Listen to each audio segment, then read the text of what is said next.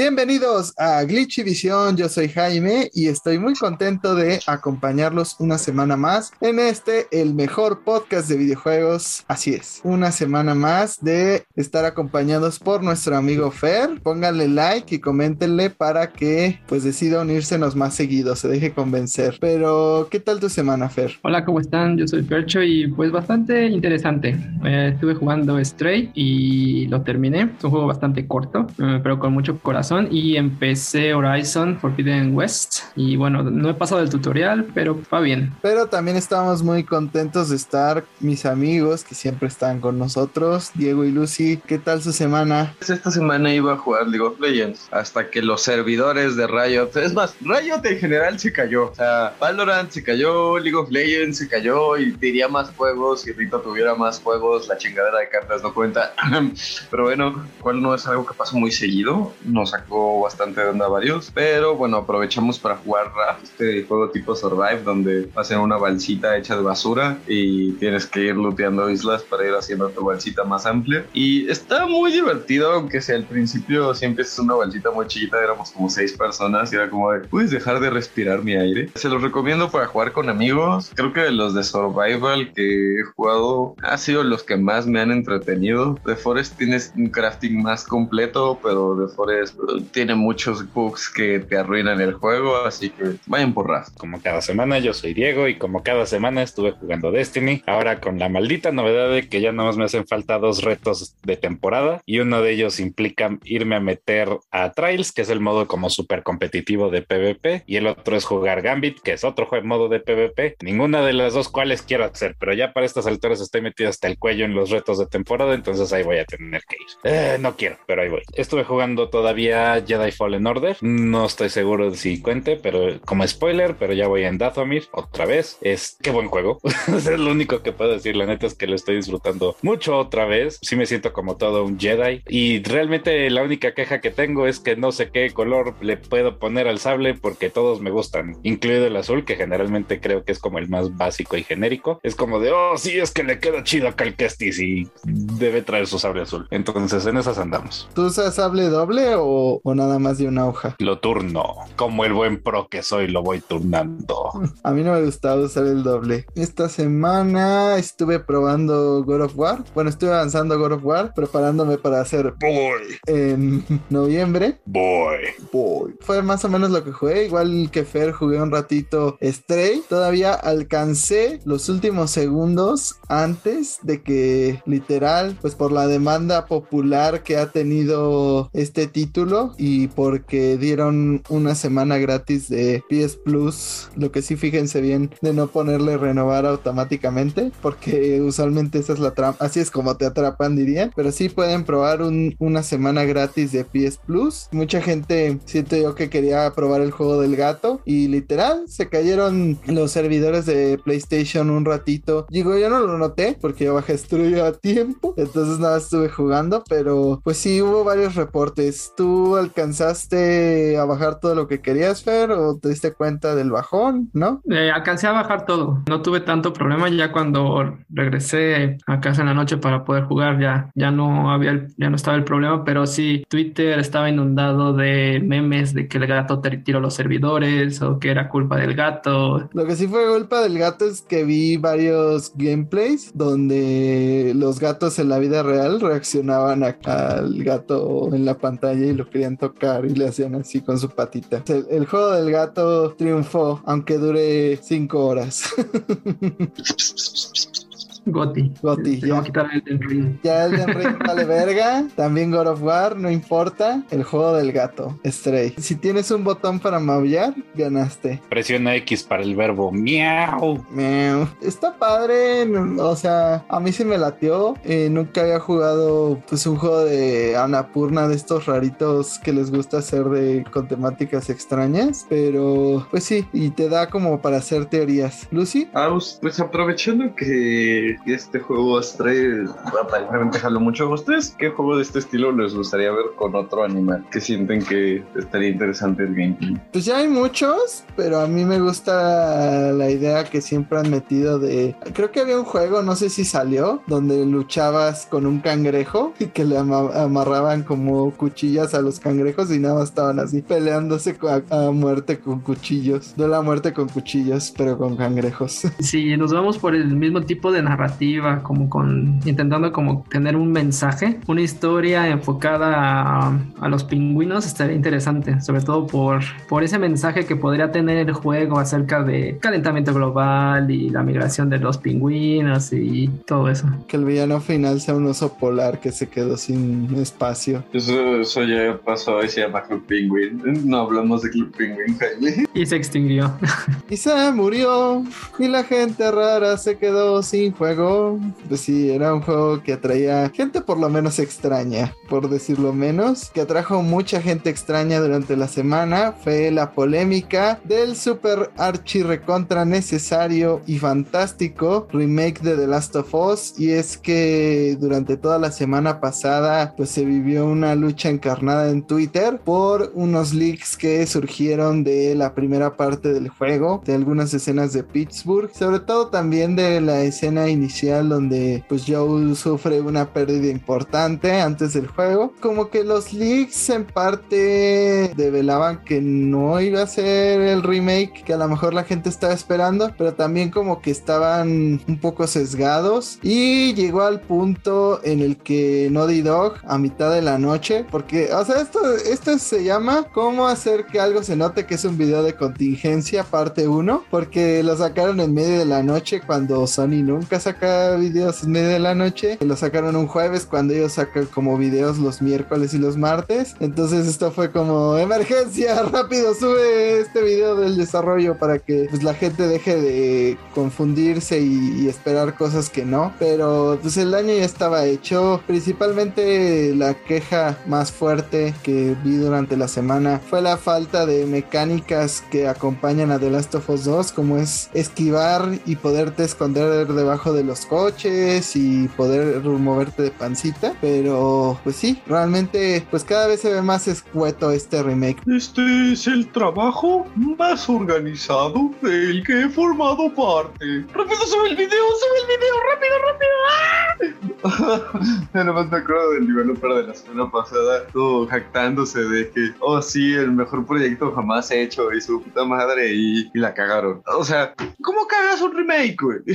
Creo que ya lo habíamos hablado antes, pero sí me, sorprendió. ¿Cómo cagas un remake? Pues llamándote Naughty Dog, aparentemente. Por lo que mostraron en este video, que fue control de daños el video, básicamente, como dice Jaime, The Last of Us lo que hace es que va a cambiar todas las animaciones faciales, cambiaron toda la dirección de arte de los ambientes, cambiaron la inteligencia artificial de los enemigos y de tu compañero, añadió audio 3D, va a tener un montón de cosas de accesibilidad, que pues esos la neta es que sí está chido. Eh, recordemos que esto es un juego y los cambios de jugabilidad son mínimos, que fue exactamente mi queja con The Last of Us 2 y se van a continuar este, entre comillas, remake. Pues Esto es un remaster, esto no es un remake. Y encima de todo le van a quitar el multiplayer y te van a estar cobrando 70 dólares, o sea, precio completo. Yo sí siento que ya para si, si te vas a comprar esto es porque o eres muy fan y básicamente te comprarías de el agua de baño de Neil Druckmann o porque la neta es que de alguna manera no te las arreglaste para jugar el primer juego a pesar de que ha sido la- relanzado la misma cantidad de veces que Skyrim. Bueno, no, pero a eso vamos, ¿no? El remake es innecesario y digo, hay como niveles de remake, ¿no? Recordemos que el remake de, de Shadow of the Colossus salió y el gameplay era pues muy parecido al original, sino es que casi igual. La diferencia es que por el remake de Shadow of the Colossus cobraron 40 dólares. No fue un cambio de gameplay total y absoluto como lo hicieron los remakes de Resident Evil, por ejemplo. Y porque la última vez que se podía comprar Shadow of the Colossus fue 10 años antes del remake, ¿no? No como el no. Last of Us,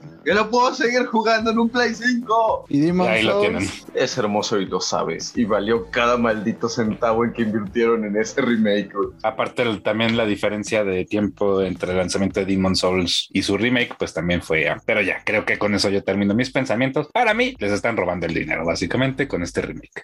No olviden que la edición de colección, por 20 dólares más, te viene una escupida en la cara. Así, directa. Ah, ahora sí lo quiero.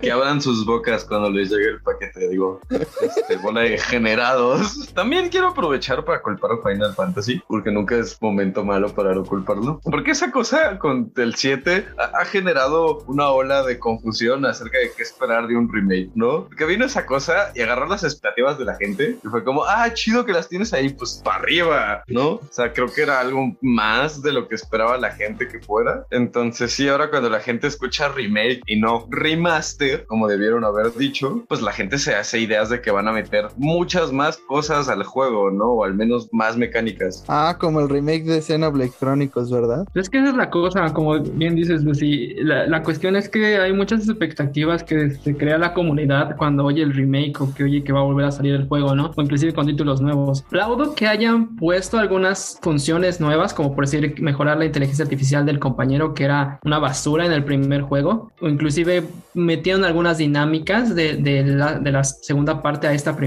parte, pero creo que pudieron haber invertido un poco más, atrasarlo un poco más, no sacarlo en este año, sacarlo el próximo año, yo qué sé, pero meterle más dinámicas que ya están en la parte 2 más pulidas. Entiendo que ahorita está el auge por la serie que se estrena el próximo año y porque nosotros como gamers eh, o la gente que escucha también el podcast, pues conoce el juego, ¿no? Pero siento que este esté más enfocado a gente que no lo ha jugado, gente que quiere experimentarlo como por primera vez. Después saltarse a la parte 2, creo que les va a resultar un poco más atractivo para esa gente que va a ser su primer acercamiento. Sin mencionar que es la primera vez que va a salir en PC. Diego, O podrían, ya sabes, ahorrarse la lana que están gastándose en el remake para hacer la tercera parte. El juego tiene menos de 10 años de haber salido y nada más tiene una secuela. te tengo una pregunta, Diego, rápida. ¿Neta crees que no están trabajando justo ahora en The Last of Us 3? ¿Me Aún nos están tirando el dinero a la basura. Si Neil Druckmann dijo que está trabajando en algo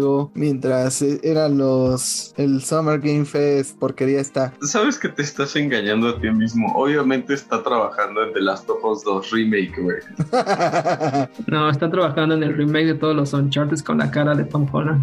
¡Ah! No, aunque el 1 sí necesita ya un remake, por favor, una estiradita. Pero no. Sí, con cara de Tom Holland no. Ya se lo hicieron a Spider-Man, no de nuevo. Pero, o sea, yo no tengo ninguna duda de que están trabajando en The Last of Us 3 para que la gente se mega empute otra vez. Se me hace raro. La gente se putó cuando se dieron cuenta que el remake de Final Fantasy VII se iba a ir a, a desviar mucho de la historia original y que no iba a seguir el gameplay por turnos. La gente se emputó cuando el, el remake de Resident Evil era con el gameplay del 4 y no el de los clásicos. Y ahora que se apegan al gameplay original, se vuelven a emputar. Entonces, creo que no hay como una medida clara que hacer con los remakes, porque la gente siempre se va a emputar. Lo que sí siento es que Naughty Dog tiene que ver un pedo muy grave con su seguridad o con su comunicación, porque si se le siguen liqueando las cosas, la gente va a ver footage chafísima, tendencioso en, en línea y se va a hacer una idea del juego antes de cómo se va a ver realmente, ¿no? Porque pues este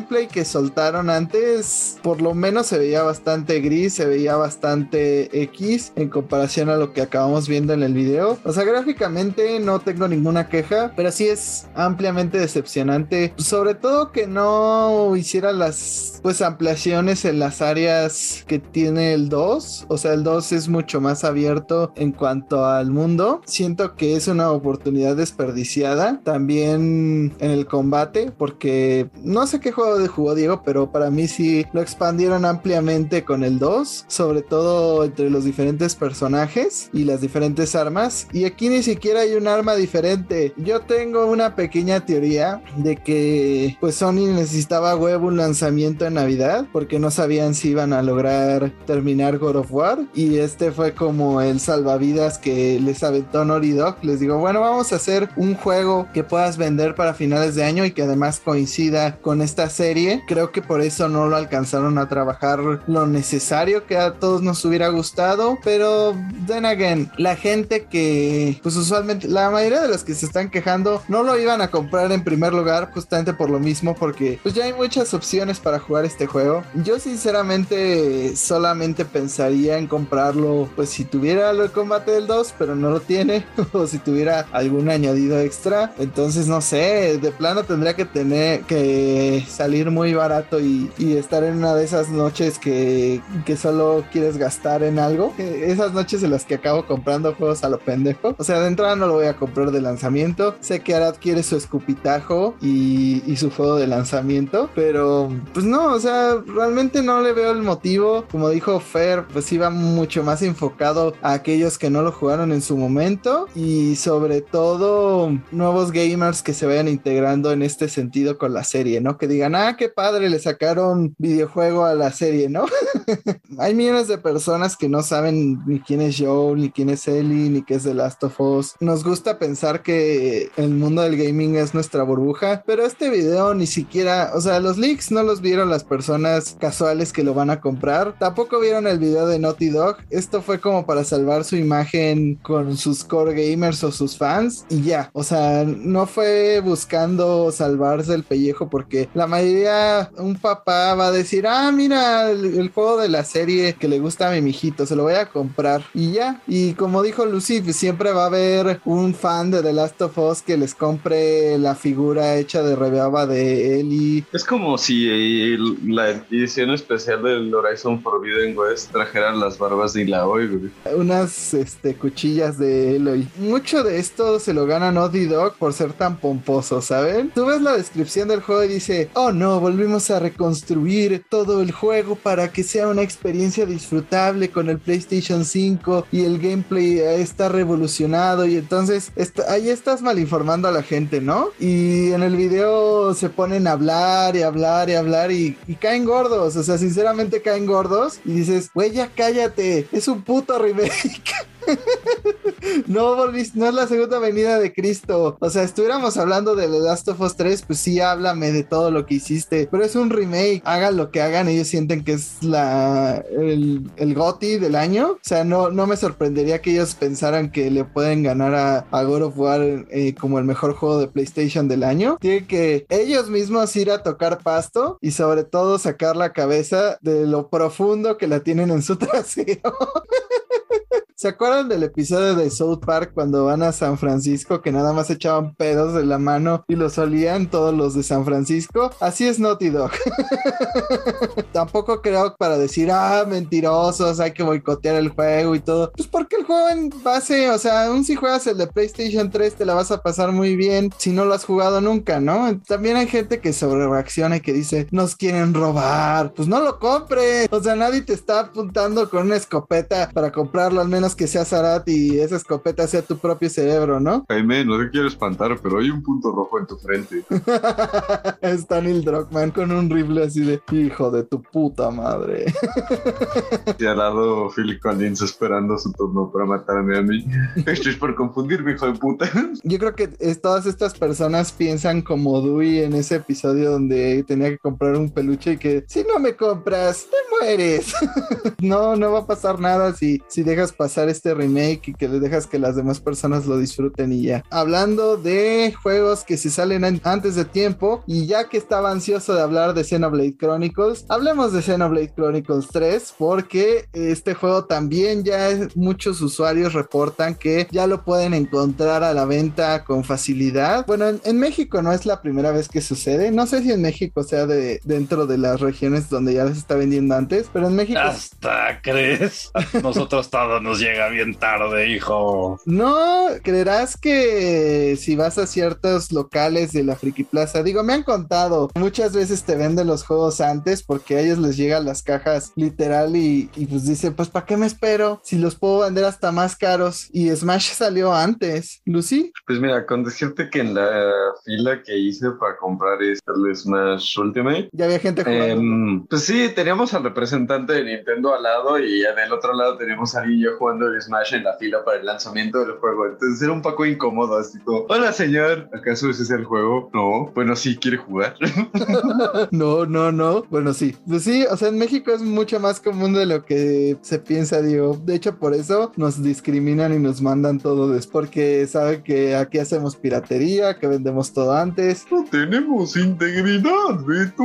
Pues no tenemos dinero, entonces mucha gente pues dice, te lo vendo antes, pero a 1700 pesos, ¿no? O te lo vendo antes, pero tienes que comprar otras cosas, o, no tengo idea, ¿no? Pues sí, es un fenómeno común en México, más en, la, en ciertas partes de la Friki Plaza. Recuerdo cuando iba a salir Dragon Ball Z Fighters en Nintendo Switch y yo fui a apartarlo y me llamaron así como de, ah, ya está. Le dije, pero todavía no sale. ¿No lo quieres? Yo, está bien, pero, bueno, me, ofende, pero me ofende muchísimo. Acabé comprando Dragon Ball Fighters antes. Digo que igual a mi ritmo de juego, pues ese tiempo antes valió verga porque lo acabé terminando mucho después de que todo el mundo ya lo había terminado y ya había sacado a los Gokus de pelos azules y así. Pero no es tan común en el resto del mundo y, y pues es lo que se está reportando. Compraron el juego antes de su lanzamiento oficial, el cual es en una semana. Pues este es solo un recordatorio amable para que muten sus palabras claves en Twitter, si les importa mucho la historia,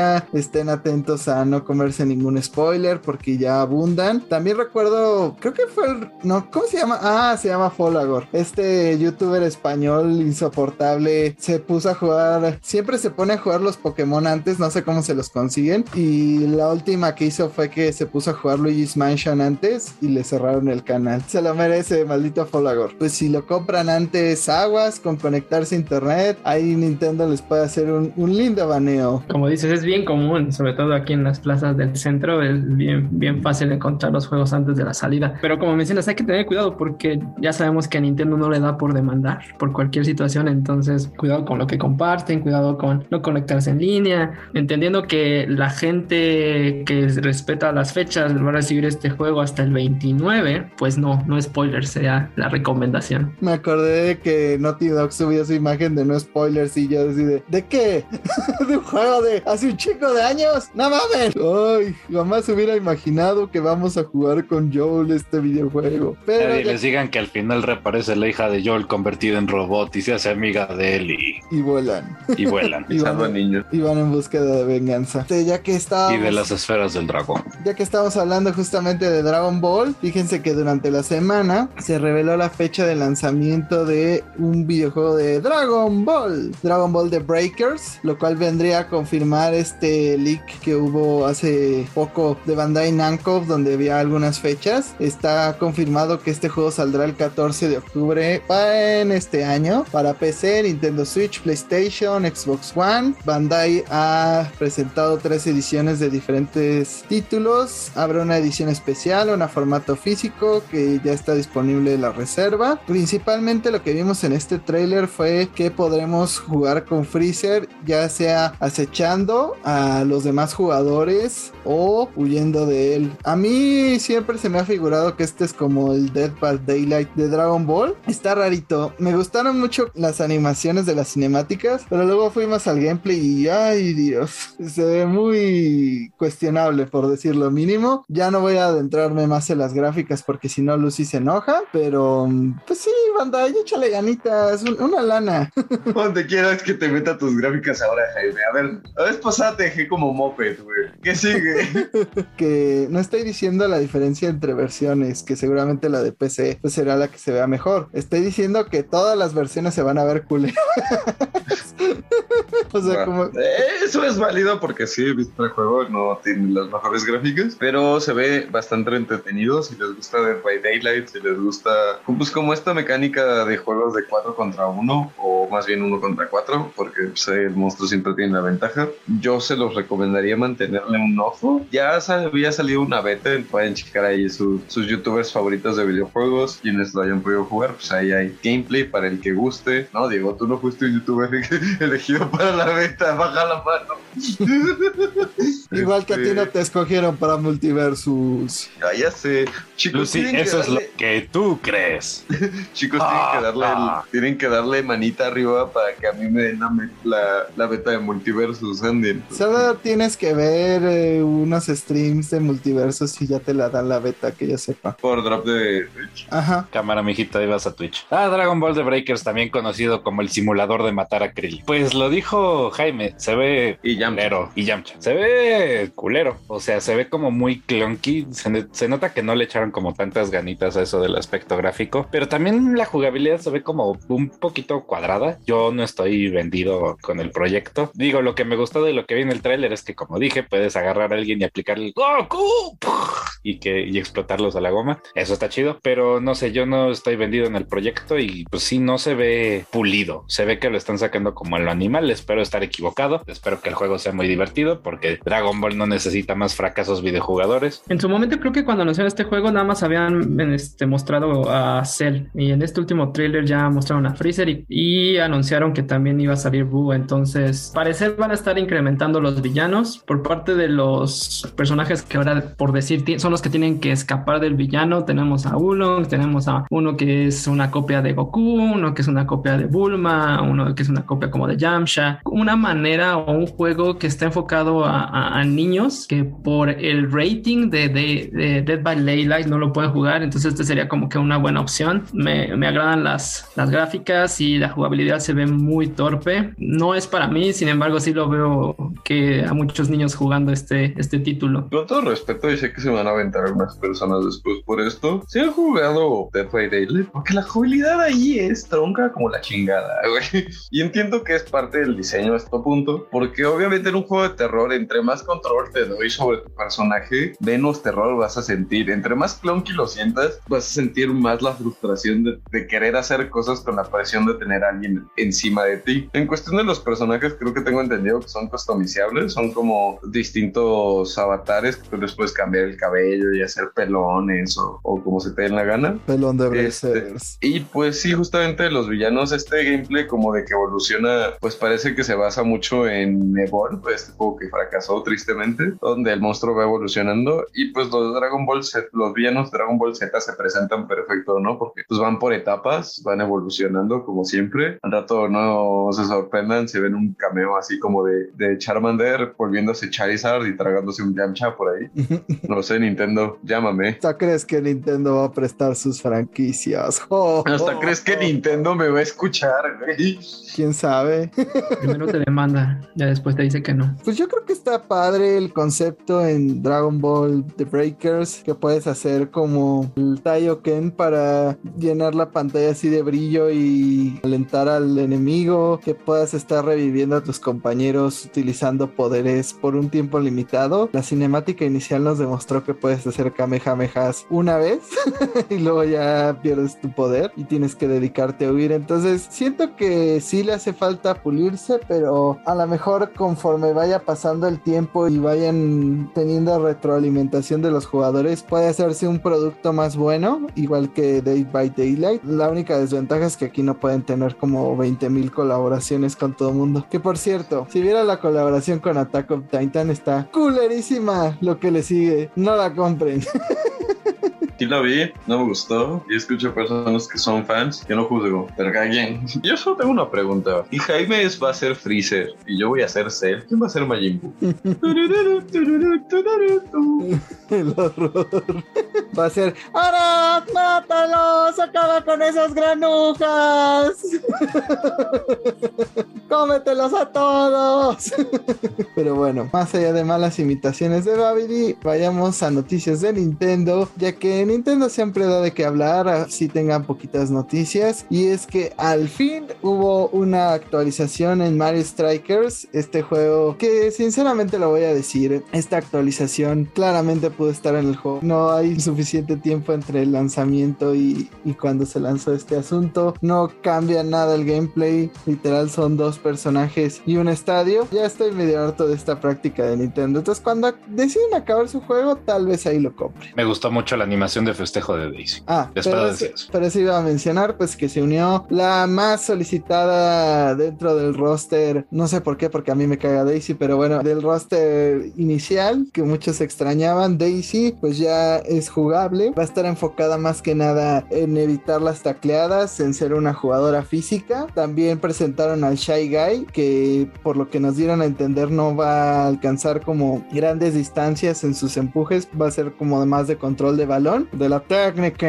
Su escenario se va a basar justamente en estas partes como desérticas de Mario Bros, donde toda esta área pues arenosa va a jugar cierto papel en el gameplay, siento yo, como cuando en Mario Tennis jugabas en arenas arenosas, pues la pelota no botaba mucho, entonces yo siento que va a ser más o menos así, pero habrá que ver cuando ya sea presentada esta actualización. El 22 de julio, le hace hoy, hoy que estamos grabando este podcast, pues ya está disponible, así que vayan y prueben a Daisy dentro de Mario Strikers. No Sí. olvides a Shy Guy. Ajá, exacto, a Shy Guy. Y también se mencionó que iban a haber dos nuevos DLCs antes de que acabe el año. Para mí se siente que estos tres waves los sacaron por la baja cantidad de ventas y la baja cantidad de jugadores que están en Mario Strikers. O sea, simplemente es una acción de Nintendo para tratar de atraer más y esos DLCs estaban planeados al futuro y no ahorita. No, pues esto es algo, como dice Jaime, ya hemos visto que hacen con todos los juegos de deportes de Nintendo. Que sí sacas el juego base, ¿no? Y toda la gente que va a comprar tu juego solo porque es tu juego, ya lo compró, ¿no? Y la gente que está en dudas, como, ah, mira, le metieron una actualización, ah, le están metiendo personajes, va, me animo. Y es otra web de compras del juego, ¿no? O sea, es una estrategia de mercado, pero pues, es una estrategia de mercado que se robaron de los juegos de peleas, ¿no? O sea,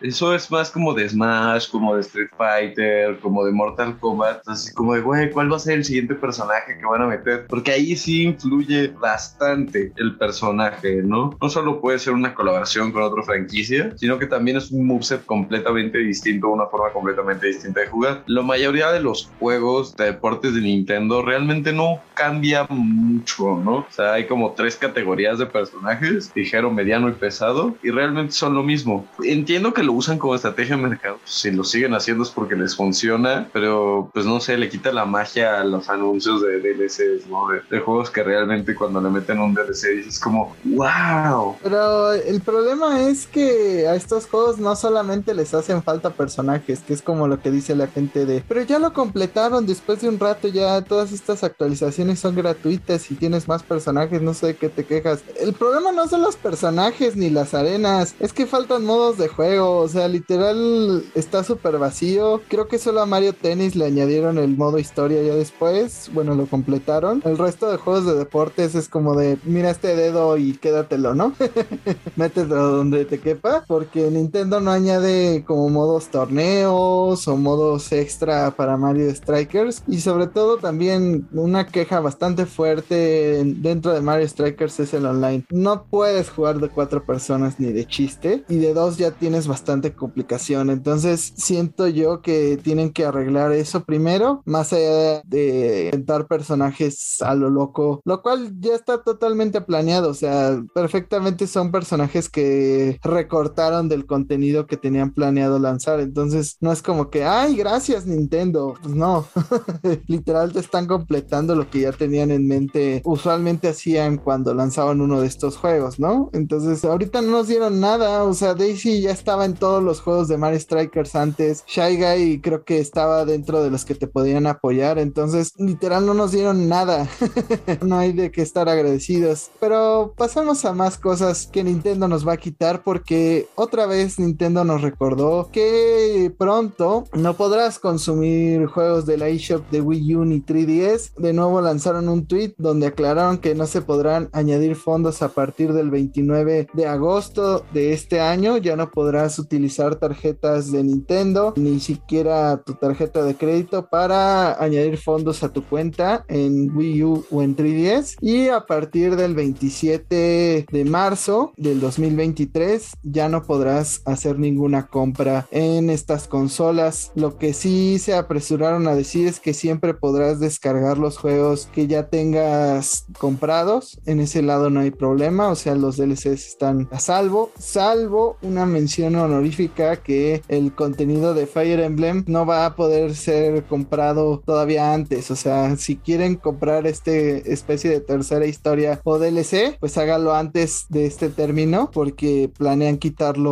con más tiempo. Y pues nada, sinceramente se me hace una mamada. O sea, hasta Sony se echó para atrás con la tienda del Play 3 y Sony dio mucho más tiempo. El 3DS literal todavía había juegos hace un par de años. Entonces, mm, no sé, o sea, ¿qué va a pasar? Cosas como Hey Pikmin que la gente no, no compró tanto o como Samus Returns. Mm, hay como cosas grises en ese sentido. Yo siento que Nintendo podía haber esperado. No le quitaba nada, es un ingreso extra. Y no es como que si tienes un Wii U digas, ay, qué hueva jugar en el online de Nintendo Switch, que es lo que quieren que haga ahora y mejor juego en mi Wii U. No, o sea, la mayoría tienen su Wii U agarrando polvo o lo tienen en un rinconcito. Entonces, no le vas a... De mi pizza papeles no vas a hablar así. o sea, la mayoría solamente lo tienen para jugar Xenoblade Chronicles X y llorar porque nunca va a llegar a Nintendo Switch.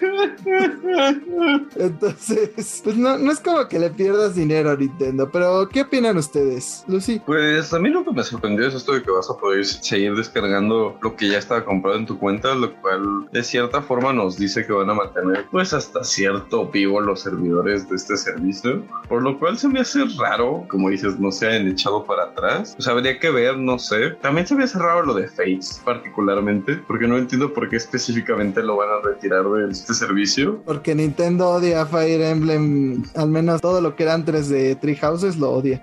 porque lo voy a decir y espero equivocarme, pero esto me huele a que lo van a sacar para Switch. Así es, prepárense para el remaster del Fates con sus tres modos de historia e integrados en una nueva versión para Switch. Halo. No, o sea, no digo que esté mal, solo espero equivocarme, pero no estaría mal. Halo de nuevo. Then primero quiero mi Advance Wars. Diego, por favor, si te dejan. Ok, ya me dejaron. Y hablando. Pues, no, fuck you, Lucy. Te voy a golpear. Sé en dónde vives. Bueno, más allá de eso, me choca la decisión porque básicamente te da un tiempo límite para comprar juegos y se va a perder mucho de, de, la historia que sí tenía la consola virtual del Wii U y que no tiene la del Switch. Como todos los juegos de Game Boy Advance, cámara, Nintendo, ponte las pilas. Como dice Lucy, se me hace raro eso de que, ah, sí, todavía lo van a poder descargar, nada más que ya no lo van a poder comprar. Sí, está como muy raro. Es como, ya no queremos dinero por parte del Wii U, que digo, también cuántos ingresos puede estar recibiendo el Wii U, que es cero o 100 pesos cada seis meses, supongo. A lo mejor tiene que ver con que la memoria interna del Wii U es una basura y para ampliarla era un problemón, porque decían, ah, sí, puedes usar una tarjeta SD, pero no corre lo suficientemente bien, entonces tus juegos pueden fallar si los tienes guardados en una tarjeta SD. Está muy raro. El, el Wii U, pobre consola, es un desastre, ¿verdad? Y se me hace todavía más raro lo del Fates. A lo mejor Lucy tiene razón, que es porque lo van a sacar para el Switch o algo por el estilo, pero me haría más sentido que lanzaran Awakening, porque Awakening vendió mejor y fue mejor recibido tanto por fans como por crítica. De hecho, Awakening iba a ser el último juego de Fire Emblem, porque ya era una franquicia que no pegaba, y oh sorpresa, pegó como desesperado. Entonces se me haría raro que sacaran Fates antes que Awakening, porque aparte Awakening la verdad es que sí es mejor juego. Pero sí, no, definitivamente son un montón de decisiones raras, pero bueno, por lo menos puedo comprar los juegos de Game Boy Advance y se me acaba la memoria, puedo borrar uno y descargar el siguiente, sabiendo es que todavía lo voy a poder descargar, aunque eso está, insisto, muy raro. O el pobrecito remake de Gaiden del Shadows of Valentia que nadie compró, ese de sí deberían volverlo a lanzar. Y hasta amigos tú. Ajá, pobrecito. Digo, lo otro que se me ocurre es como están manteniendo pues, un servidor con todos estos archivos, como dices Diego, hay una conexión de Game Boy que no ha llegado al Switch, puede que al fin estemos viendo indicios de esta peregrinación de juegos de, de la eShop del Wii U a la del Switch, o inclusive que fueran ya a incluir juegos de Game Boy en el servicio en línea. Recordemos que realmente los juegos de 64 pues son buenos, pero no son tantos, güey. Dame Metroid Fusion, maldito Nintendo. Esperen. Dámelo. Estoy viendo algo. Yo todos juntos el tri es piratear.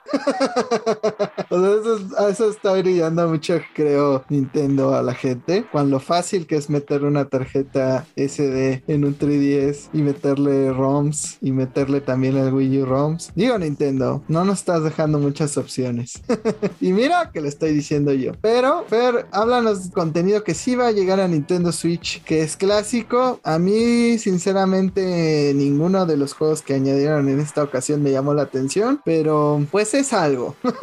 pero es nada. Pues así es, llegan tres juegos, Kirby Avalanche, Rival Story 6 y si mal no recuerdo, Fighter Story. Fighter Story es un juego al estilo Street Fighter. Kirby's Avalanche es un puzzle. Y Dive Story es un juego de side scroller, plataformero al estilo Contra. Mm, ninguno de los tres lo jugué en su momento, pero son buenas añadidos al, al Switch Online, al Expansion Pack. Por si llegaron a ser fans de esos juegos en su momento o no lo pudieron jugar en arcade, pues ahí están listos para, para ustedes. No sé qué piensen ustedes, si los llegaron a jugar o si les interesa alguno de estos juegos. Yo me acabo de enterar de su existencia con este anuncio y creo que la mayoría igual. Había escuchado de Kirby Avalanche, pero de todos los demás sí son completamente nuevos para mí. Bueno, pasamos a actualizaciones que sí valen la pena porque salió un nuevo trailer de mi juego favorito de hace unos meses, Resident Evil Village, en su versión Gold, ya que presentaron nuevos cambios en los Mercenaries, en estas órdenes adicionales, que así se llama el De los mercenarios. Todo lo que están sacando me da una idea de que ya no va a ser tan lineal, porque algo que no me gustó de los mercenarios de Village es que es como de literal son áreas medio cerradas, la cantidad de relojitos que puedes encontrar es muy limitada. Entonces los recorridos que haces en general y que aparte los enemigos no respondían eternamente como en otros mercenarios, sino que hay cierta cantidad de enemigos y si los eliminas todos acabas la misión, ¿no? Entonces los recorridos que puedes hacer y las combinaciones en especial pues son bastante limitadas. Quiero pensar con estas órdenes adicionales pues va a cambiar algo de eso, si no pues estará interesante pero me va a durar como una semana antes de dominar el camino ideal y ya. Principalmente vimos que el gameplay de Lady Dimitres que es como el más original porque lanza sillas, agarra a los personajes literal, los azota, o sea, es como mucho más interesante. Chris es volar cosas porque es estúpido Chris.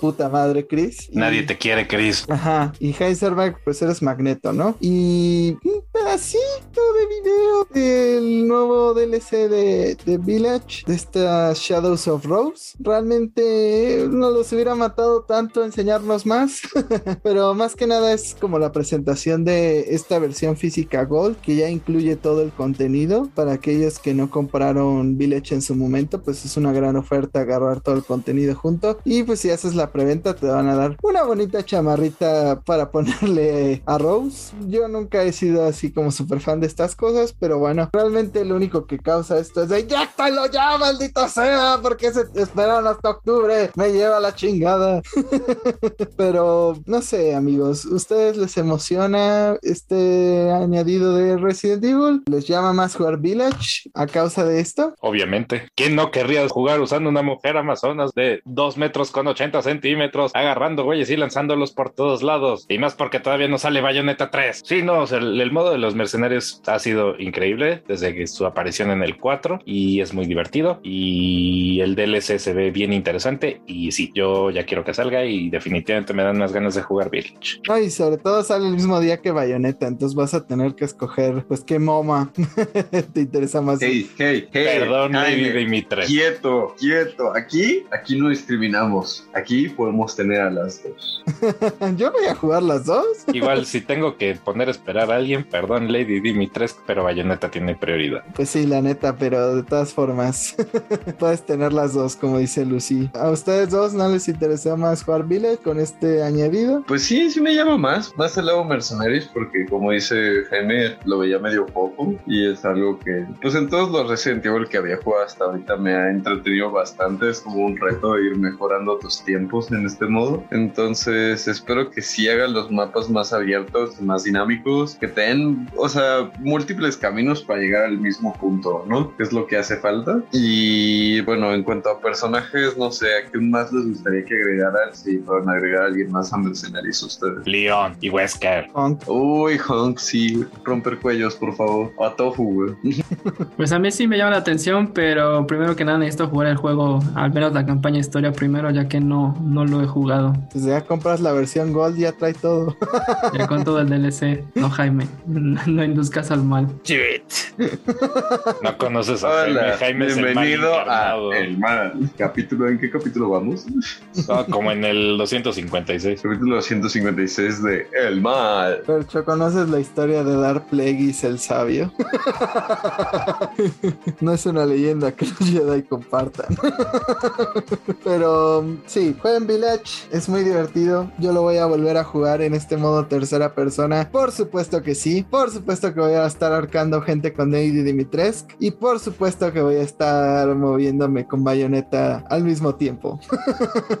voy a estarlos alternando porque todo se puede en esta vida. Pero hace rato estábamos hablando de juegos retro que nos llamaban la atención. Y dentro de estos están los juegos de las tortugas ninja, claro que sí. Y es que se reveló la fecha de lanzamiento de esta colección de las tortugas ninja llamada Kawabonga Collection, que incluye muchos juegos del arcade de varias consolas y principalmente el contenido legacy de las tortugas ninja. Eh, está para el 30 de agosto en todas las consolas y PC, entonces no hay excusa para entrarle, pero díganme, ¿a ustedes les emociona esto de las tortugas? Me emociona y vale la pena el paquete completo, nada más por las tortugas Ninja 4 o tortugas en el tiempo. Nada más por ese juego ya vale la pena el paquete, porque es una verdadera y auténtica maravilla. Pero la realidad también es que todos los juegos arcade tempraneros de las tortugas Ninja eran muy, muy buenos. Entonces el paquete en general vale la pena. Yo lo recomiendo ampliamente y más si son fans de lo retro, no tienen excusa para no comprarlo. E insisto, realmente vale la pena nada más por el 4 Turtles in Time. Al menos que sean mancos, hay sus excusas que no lo pueden terminar porque son difíciles, como la chingada. Solo digo y ya estaremos jugando tortugas y seremos felices. Pero otro lanzamiento en el 12 de agosto será la edición de Marvel's Spider-Man para PC. Ya al fin Sony dio esta revelación de fecha y de todas las funciones adicionales que va a tener esta versión de PlayStation 5 que llega a PC. Obviamente contará con un modo 4K 60 cuadros por segundo con ray tracing y realmente te dará varias opciones para que juegues en modo de rendimiento, de gráficas, ahora sí que como lo prefieras. También tengo entendido que si usas obviamente un DualSense en tu computadora, que es medio ilógico, pero ponte tú que quieres sacarle el mayor jugo a este juego porque tu PC es más poderosa que tu Play 5, pues viene con funciones añadidas al DualSense. Entonces, pues nada, peceros, ya les llegó Spider-Man. A mí me encantó ese juego y pues que lo disfrute quien lo quiera comprar. Estoy emocionada por este juego.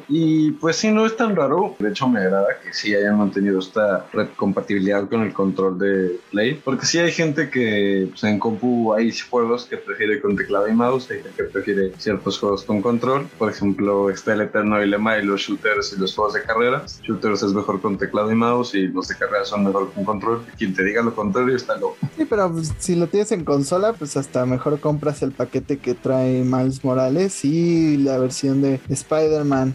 O sea, no necesitas comprar la consola para tener un control. Puedes comprar solo el control. you know? compraré un DualSense, nada más. Pues sí, pues es que te digo, hay gente que prefiere jugar sus juegos en compu con control, es normal. Cómprense un 8-bit Dog. Están, están padres esos controles. Aunque el DualSense también es bastante bueno. Al menos a mí me gusta mucho más que los que teníamos en PlayStation 4. Y al parecer son más durables. Bueno, al menos a mí no se me ha descompuesto. ¿Tú qué opinas, Fer? ¿Cuál control es más durable? Pues hasta ahorita no he tenido problema con el DualSense, pero yo nunca tuve problemas con los del Play 4. Realmente me duraron bastante. Al menos Sony siempre ha tenido como que esa calidad en controles a comparación de Nintendo. Los últimos controles que a mí me duraron fueron los de GameCube. De ahí todo se ha ido para abajo. Aparentemente los controles de Play nada más nos funcionan a Fer y a mí, porque mi control de Play 4 igual funciona perfecto. Pues no sé, yo de muchísima gente veo que se queja de que no duran nada los de Play 4. A mí sinceramente solo me falla el que venía con la consola, pero también hay que tener en cuenta que esa consola la compré de segunda mano, entonces ya venía el control bastante dañado y compré un control adicional y, y pues sí, a la fecha no me ha fallado. De hecho ahí Lucy lo tiene y tampoco creo que no le he fallado con todo y los corajes de Bloodborne. Pero siguiendo en temas... Am, Jaime, Em, Jaime y el control. hablando de tu dos partes. control. No, el, el control está bien, solo que está atravesado en tu play, güey. Este, lo siento. En realidad me ha funcionado bastante bien ese control, he de admitir. Eh, Nunca había usado un control de play antes de que Jaime pues, me hiciera este favor, entre otros. y sí está bastante cómodo, ¿no? Lo siento a veces muy ligero, pero siento que eso ya es preferencia personal. Y el control de Jaime también. Ah, quiero aclarar que nunca le eché un favor si estuviera en un risco, le pondría el pie en la mano. Pero ya que estamos en el entorno de PC, hablemos un poquito de las funciones que se han integrado a Xbox por parte de Discord, porque son interesantes, porque son bastantes y porque es extraño, siendo que Sony invirtió en Discord, que la primera funcionalidad venga con Xbox. Pero Fer, cuéntanos un poquito, pues, qué es lo que se añade. Tengo entendido que no fue tan bueno, o sea, que viene fallando. Al menos eso es lo que he podido leer al respecto, que ha tenido algunas fallas la integración con Discord en Xbox, pero cuéntanos. Como ya oyeron, se añade la aplicación de Discord a Xbox. Ya pueden utilizarlo en primera instancia para los que generen streamings. Ya después se liberará para cualquier usuario. Principalmente han habido quejas porque, como toda aplicación, cuando sale tiene sus fallas. Esperemos que las arreglen. Sobre todo, han habido algunos errores en el audio que no van coordinados. Pero creo que es un añadido principalmente para los generadores de contenido. Sin embargo, si esto no se arregla pronto, posiblemente pase a segundo plano y la gente siga recurriendo a otros medios para hacer sus streams. Pues mira, la realidad es que sí me emociona porque facilita mucho esto del streaming, como lo que hemos estado hablando, queremos streamear como sufre Jaime en los, en los Blood Souls, pero pues es complicado, ¿no? Requerimos de una capturadora para la consola y, y si quieren sus reacciones faciales una cámara, entonces esto hace que solo necesites tu consola, realmente. Lo hace mucho más accesible. Y pues el hecho que haya salido primero para Xbox que eh, para Play, después de que este ya sea una update que se traían desde antes, también es el hecho de que pues Discord de PC lleva más tiempo, está mucho más optimizado. Y pues al estar compartiendo pues hasta cierto punto esquemas de- del sistema operativo, porque ambos son de Microsoft, creo que para ellos era más fácil hacer la transición de PC a Xbox en cuestión de lo que querían lograr con esta update, ¿no? Igual Play pues tiene la, la excusa de, de esto, de decir que quizás ya estaban trabajando en esto antes de su inversión, que por eso salió primero para Xbox. Y la ventaja que les da es que cuando salga para Play esta update ya va a estar con menos errores, ¿no? O sea, ya debería estar mejor funcionalidad de lo que salió ahorita para Xbox. Play me vale verga, ponte las pilas. Pero si hay maneras de streamear directamente, creo que en el Play 5 se puede hacer si tienes Plus. Ahí eh, estoy averiguando cómo se hace. Pero sí, lo que sí necesito es la webcam esta que te venden para, para que vean mis caras de dolor. y luego vean a Lucy sufrir cuando juegue Resident Evil 7. Será interesante. No se despeguen porque pronto puede que tengamos novedades al respecto. Donde también hubieron novedades fue en Naughty Dog porque el guionista Josh Sher, guionista, diseñador, narrativo y director de animaciones de escenas cinematográficas, pues dejó el estudio tras 21 años en la compañía, según se anunció en Twitter con un comunicado. El estudio está trabajando en varios proyectos increíbles de Last of Us 3 y en su perfil de muestra que ya no está en esta compañía, que ya está en otra empresa, pero que no ha develado el puesto que tomaría y pues este sujeto logró lanzar 10 juegos bajo su tutela dentro de Naughty Dog. Yo creo que sí lo van a extrañar, sobre todo por pues cómo realizan las historias. O sea, mal que bien todo lo que hemos dicho de The Last of Us 1, pues ese juego que cambió la manera en cómo se llevan las narrativas en Sony. Antes como que la historia no era tan importante los videojuegos y siento que eh, Naughty Dog vino a cambiar mucho de eso. Pero ustedes qué opinan? Sinceramente creen que no están trabajando en The Last of Us 3 y están trabajando en otra cosa. Obviamente están trabajando en The Last of Us 3, esa es la gallina de los huevos de oro. Pero es un hecho que van a extrañar a este hombre, que van a extrañar mucho aquí mi amigo Josh Sher, porque finalmente, o sea, él escribió toda la saga de Uncharted, básicamente. Escribió Jax 2, 3 y Jax X, y encima de todo, ¿ves? Él tuvo el desliz de escribir The Last of Us 2, ¿no? Pero más allá de eso, claramente el hombre tiene talento, porque también trabajó como animador autónomo, por ejemplo, en cosas como el video de Californication de los Red Hot Chili Peppers, que si lo han visto es un excelente videoclip para una excelente canción, entonces si no lo han visto, vayan y escúchenlo. Eh, bueno, aparentemente alguien necesita crecerle el buen gusto, pero bueno, más allá de eso, el ¿A tipo ti tiene... porque no te gusta The Last of Us 2? Y a ti porque no te gusta Californication de los Red Hot Chili Peppers, pero más allá de eso, claramente el hombre tiene talento y yo siento que Naughty Dog sí lo va a acabar extrañando. Pues sí es lamentable, aunque tengo entendido que también había una guionista dentro de Naughty Dog que hizo gran parte de la historia de Uncharted 4 y participó en varios de los Uncharted. O sea, no es como que este cuate hiciera... Ah, corrijo, perdón, él era director de las cinemáticas, no era el escritor. Exacto, entonces la historia es principalmente de, de otras personas, pero pues sí, a, a Naughty Dog lo distinguen mucho sus cinemáticas por ser realistas, antes por tener color, pero al parecer el nuevo remake es todo sin color, que es algo dentro de lo que no me gustó en el estilo artístico que el Se 3 acabaron el color en Tom Holland. el- que el 3 es como muy estilo cómic, muy colorido, y este remake es fucking realista, la verdad. Aparentemente la realidad es café y ya. Ya no había dinero para otros colores, Diego. Claro que la realidad es café cuando tienes tu cabeza metida en tu culo.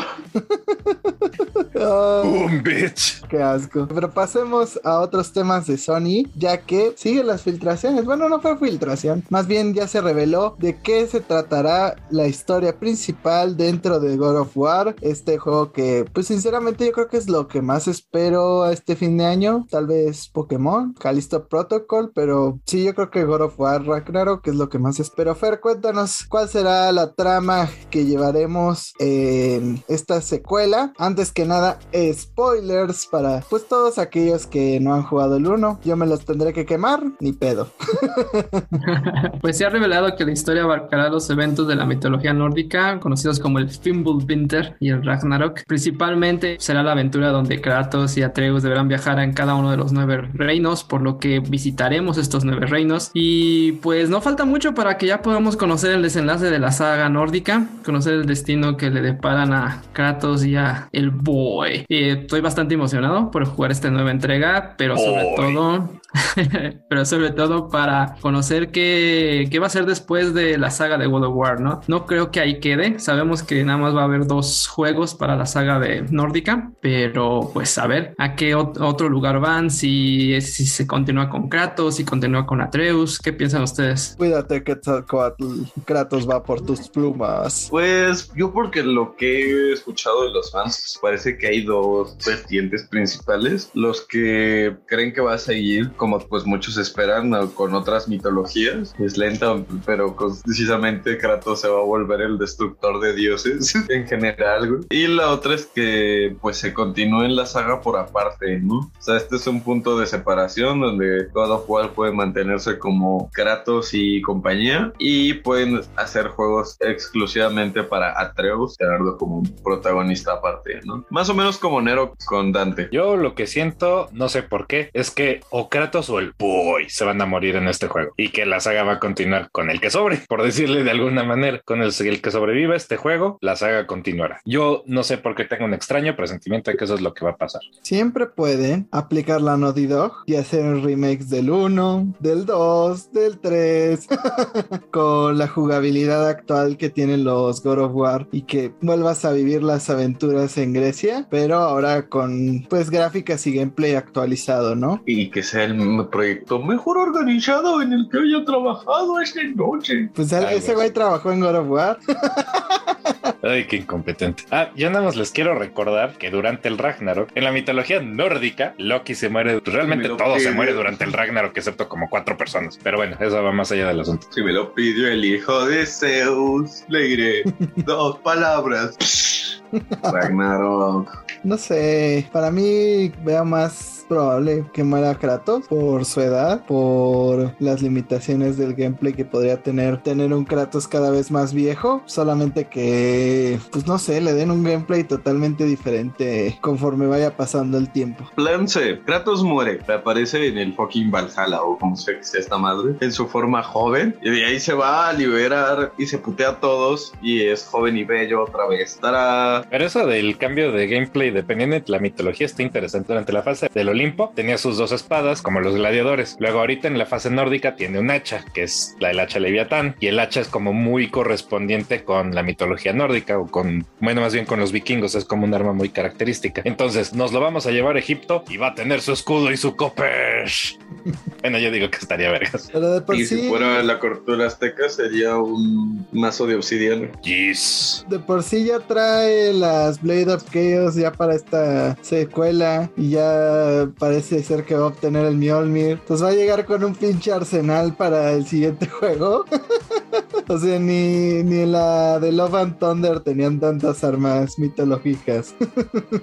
Yo solo me imagino que ya nada más falta que agarre el báculo sagrado de, de Wukong y se empiece a agarrar a putazos a todos los chinos. Pero no sé, eh, está interesante, pero sí como que sería muy cliché que otra vez cada dos juegos, cada tres juegos cambiemos de mitología con God of War. O sea, como que todo el mundo ya lo esperaría, pero yo siento que le tienen que dar algún tipo de twist, ¿no? Porque, pues, ¿qué tantos años va a vivir Kratos? O sea, ¿qué tantos años va a poder seguir partiendo madres así como lo hace, ¿no? O sea, en The Last of Us tuvimos la muerte de Joel, entonces yo siento que vamos a seguir ese proceso en que los protagonistas que queremos y amamos irán colgando los tenis para dar paso a los nuevos. Mario va a tener un hijo su próximo juego. Eh, Espera, espera, por eso mataron tan cabrón al personaje de Master Chief en la serie. Oh, esa me dolió hasta acá.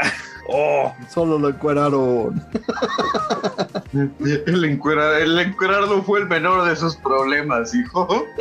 Pues no sé, está interesante pensar qué pueden hacer, pero por ahora tenemos muy poca información. De lo que sí tenemos bastante información es de la caída desastrosa que tuvo el estudio CD Projekt Red. Digo, para nadie es un secreto lo que causó esta debacle financiera dentro del estudio, pero no sabíamos cuál era la gravedad del asunto. Pero Diego, cuéntanos, ¿qué pasó con CD Projekt Red? ¿Le ves salida este asunto? ¿Crees que el siguiente juego de The Witcher, que será el 4 y estas versiones de Play 5, puedan levantar este barco que ya de por sí pues se ve como el Titanic? pues se ve difícil, ¿eh?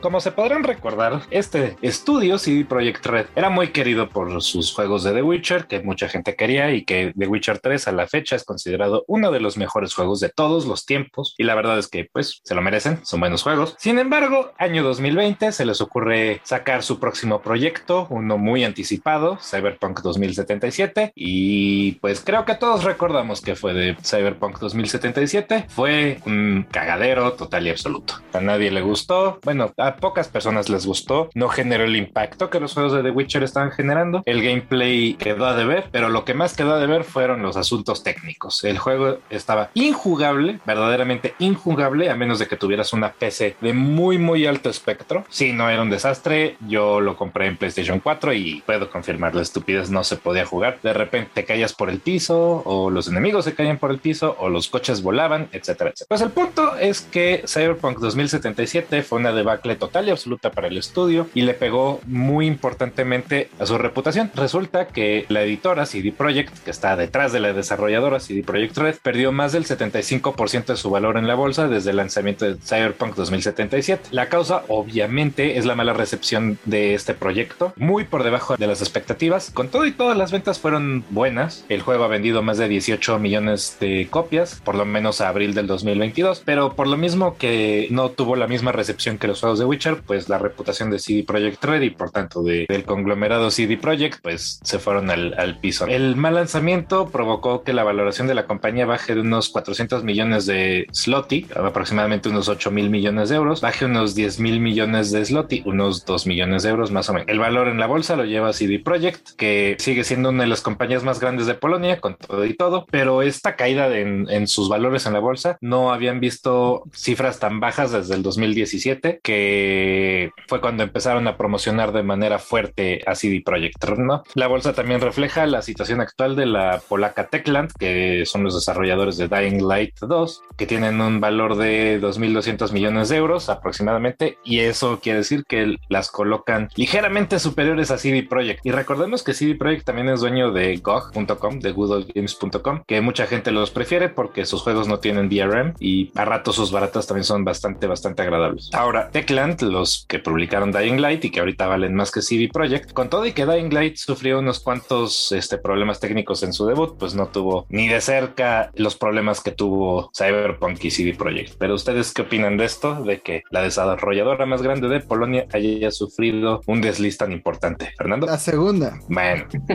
pues yo aún le tengo mucha fe. le tengo mucha fe al estudio. Eh, como ven, mencionas los títulos pasados, sobre todo los, las tres entregas de Witcher, en lo personal me gustaron muchísimo. Son, son grandes juegos y sabemos que lo que sucedió con Cyberpunk fue más un error de los altos mandos que el equipo técnico. Sabemos que el equipo técnico venía diciendo que este juego no debería salir para la generación pasada, que necesitaban más tiempo de desarrollo y fueron presionados. Entonces yo aún le tengo fe, sobre todo porque el siguiente juego, la siguiente entrega de Witcher, pues ya tienen la experiencia, ya tienen ahora sí que el engine, ya tienen los assets para poder crear una historia al nivel de lo que era Witcher 3, ¿no? Yo no les tengo fe, principalmente porque su primer juego que me decidí a comprarles, pues fue esta basura y no fue agradable y sobre todo porque Cyberpunk 2077 ni siquiera cuando ya se puede jugar es divertido. O sea, el juego, aún si las fallas técnicas, no es un buen juego, no tiene un gran diseño de niveles, las misiones suelen ser irrelevantes, la inteligencia artificial sigue siendo bastante mala, no es para nada lo que se prometió aún en sus versiones de PC y si lo juegas en consolas de siguiente generación, que es donde pues técnicamente tenían la meta de sacarlo, entonces no me da la confianza para decir, ah, sí, solo fue una cuestión técnica, o sea, sí hubo una presión, evidentemente, pero todavía no lo han podido arreglar para que sea divertido.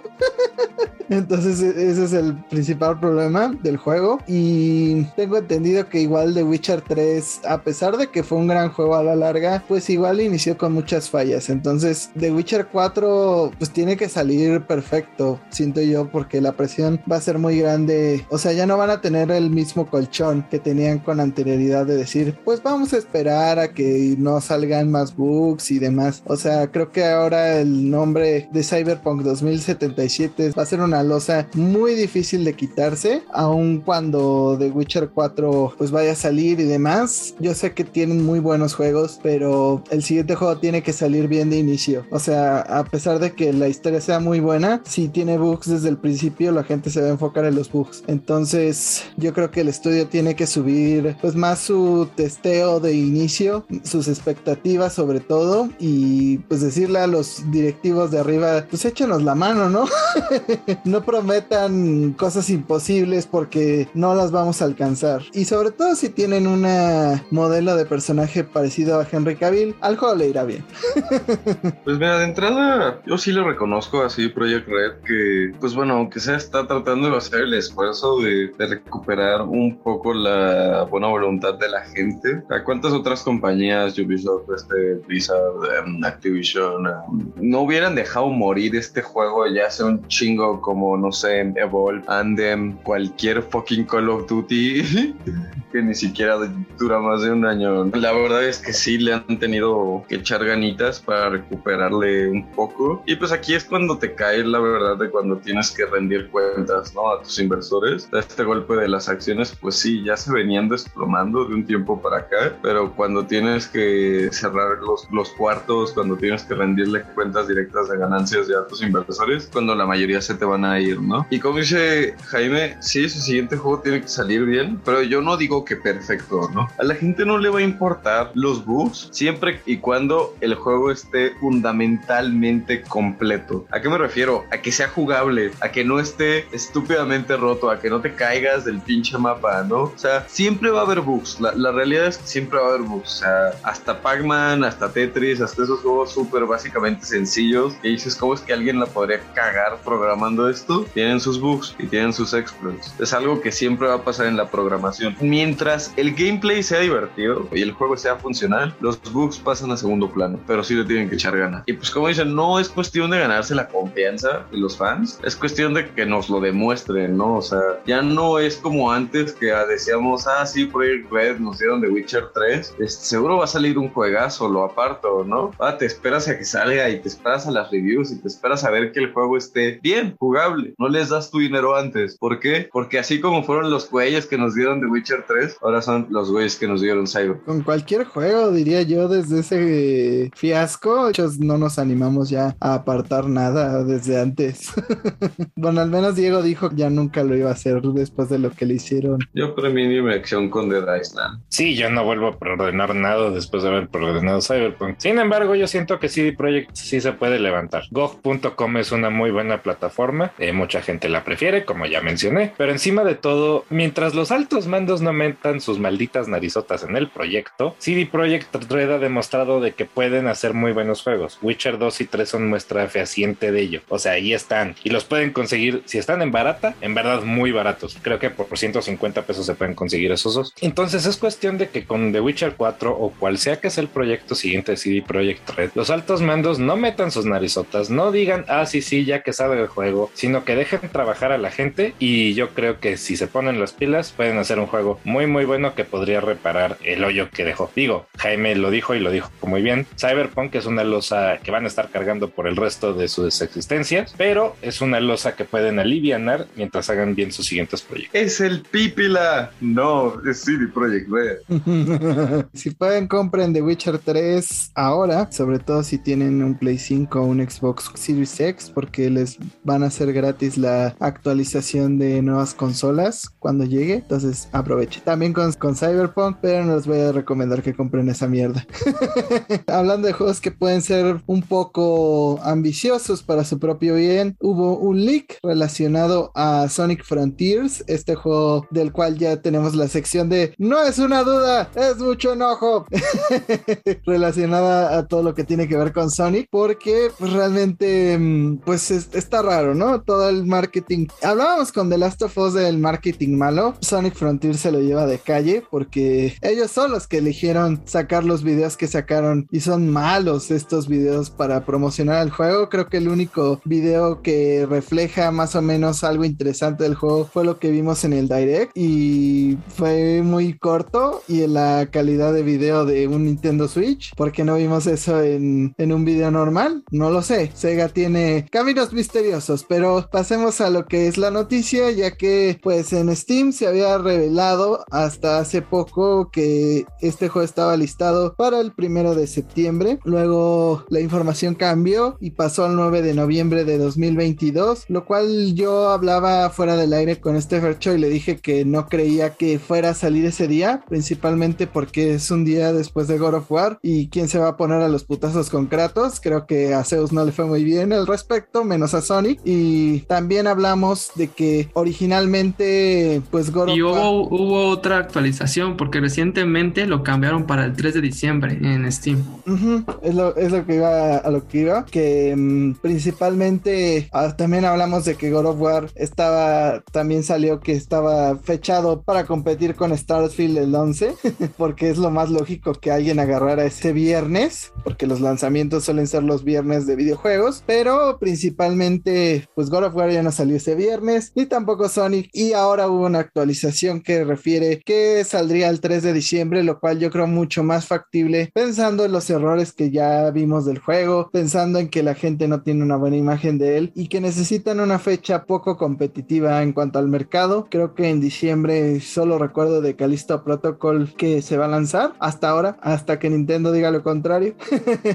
Pero sí, creo que es una fecha menos competida que noviembre. Que tienes Pokémon, que tienes God of War, que tienes otro tipo de lanzamientos fuertes. Entonces, pues ojalá, bueno, ojalá lo retrasen porque sigue bastante los huesos, pero si no lo van a retrasar, que sea lo más lejano posible. Pero ustedes qué opinan de Sonic Frontiers y sobre todo, ¿cuál piensan que será su fecha de lanzamiento? Yo pienso que Sega piensa en tu familia, digo, en tus fans. O sea, considera que tus fans están diciendo que el juego se ve incompleto y que no le ven la suficiente, el suficiente valor de entretenimiento. Yo sí me pondría las pilas a en verdad pulir el juego y en verdad hacerlo divertido, porque si tus fans no están contentos, el juego va a ser un fracaso. Entonces asegúrate de que el juego en verdad esté lleno de cosas por hacer y que sí estén divertidas y que el combate no es un desastre. Si es necesario, retrásalo más, porque si lo estás dedicado a sacarlo este año y fracasa, te va a doler mucho. Ya la fallaste con Sonic Colors y con Sonic Forces. No necesitas más trastabillas. No, y sobre todo, pobres fans de Sony, cuatro años esperando un proyecto para que salga esta cosa si sale mal. Y yo quisiera creer lo que ustedes dicen. Quisiera. Y estoy con sus condolencias a los fans, pero son los fans de Sony. Estamos hablando de, de los fans que les han dado peludo por, por años y siguen yendo a probar la comida a ver a qué les sabe esta vez, ¿no? O sea, la variante de este año, este es sabor frambuesa, ¿no? Y es como de, güey, ¿en qué momento te agarras tú como fan y dices como de, güey, me respeto tantito, ¿no? Porque sé que va a vender el maldito juego. Por más culero que salga, va a vender, solo porque es Sony. Y es lo que más duele. Pensé que ibas a decir sabor chocolate. Pero... me así. no. ¿Qué dices, Lucy? Que preordene Sonic Frontiers y que compre The Last of Us Remake a la orden. Jaime, ven para acá. No, no corras. Jaime, solo quiero hablar. Solo quiero hablar. Solo quiero hablar, hijo de tu puta madre. No sé, bro. Ya el botón de comprar está a punto de ser presionado. Tengan en cuenta que he comprado cada juego de Pokémon desde Zafiro y Rubí. Así que me gusta el maltrato crónico. Pero continuemos un poquito con Sega. Ahora sí con un juego que pinta a ser bueno. Porque parece ser que se filtró lo que sería la siguiente entrega de Yakuza. Digo, cuéntanos qué fue lo que vimos de Yakuza 8. Yo desconozco totalmente la saga de Yakuza. Yo me imagino que tú sabrás más que yo.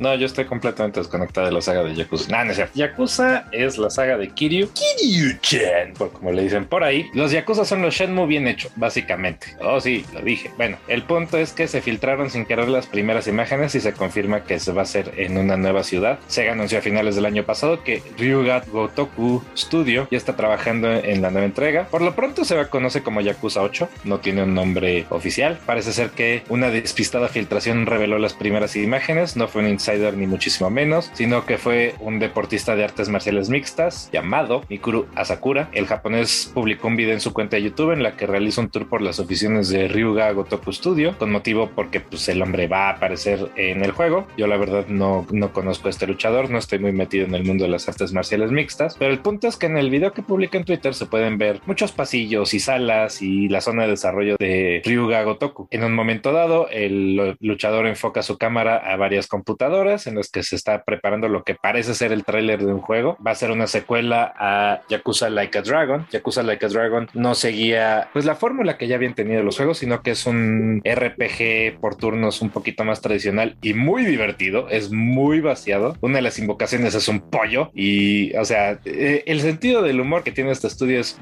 maravilloso. Pero bueno, el punto es que en las imágenes podemos reconocer a Ichiban Kazuga, protagonista de Like a Dragon, que también va a ser el personaje principal de este próximo juego, o sea, no va a ser Kiryu-chan. Sega confirmó, cabe resaltar, que Yakuza pasó definitivamente a ser combate por turnos, mientras que Judgment va a ser por tiempo real como los juegos clásicos. Y pues bueno, el punto es que el luchador lo filtró y también el presidente de Sega, Haruki Satomi, perdón, hablan de que se está trabajando en otro juego que no es Yakuza 8 y que esta entrega próxima de la saga nos va a llevar a una nueva ciudad. Pero ustedes díganme, ¿les interesa el próximo Yakuza? ¿Les interesa la saga Yakuza en general? ¿Qué opinan de el combate por turnos? Shenmue 1 es magia, así que nada más.